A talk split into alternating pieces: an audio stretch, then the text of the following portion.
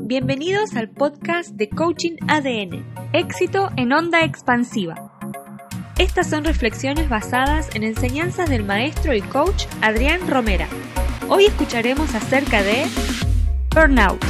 Queremos avanzar pero ignorando nuestra mecánica cerebral.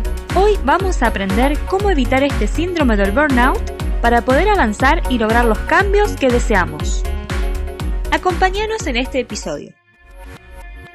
Burnout es un síndrome relacionado a la parálisis que viene luego de la sobreestimulación continua sin un tiempo de descanso mental o físico. Esto nos sirve para poder entender que nuestro cerebro no cambia por el hecho de la amenaza.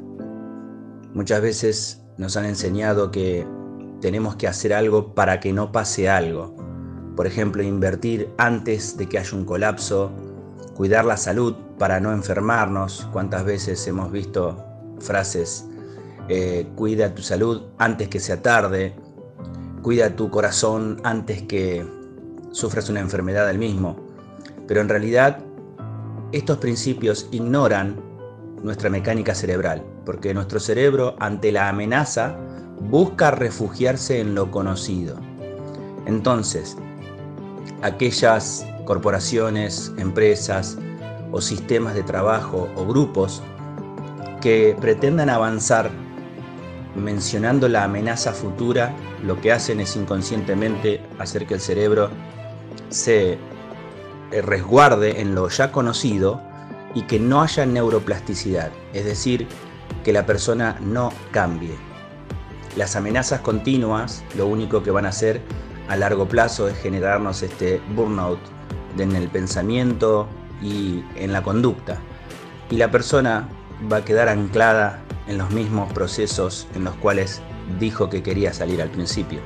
Entonces, ¿cómo podemos hacer para avanzar sin amenaza? Bueno, lo que podemos hacer es tener un listado claro de los beneficios que vamos a obtener cuando estemos en aquel nuevo nivel que estamos queriendo lograr tenerlo claro, tenerlo visual, ponerlo en algún papel, en alguna hoja, en nuestro escritorio y poder verlo continuamente. Alguien me dirá, bueno, pero simplemente verlo no tiene ningún efecto.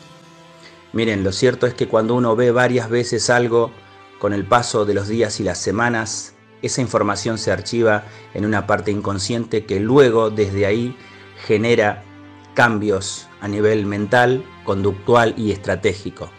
Por eso es sabido que toda información que se va acumulando luego produce un fruto que es una acción. Entonces avancemos teniendo en claro los beneficios a futuro y no las amenazas de las cuales quisiéramos escapar. Gracias por escuchar este episodio. No olvides suscribirte. Si te gustó el contenido y crees que esta información podría ser de utilidad, por favor, compártelo. Hasta el próximo episodio.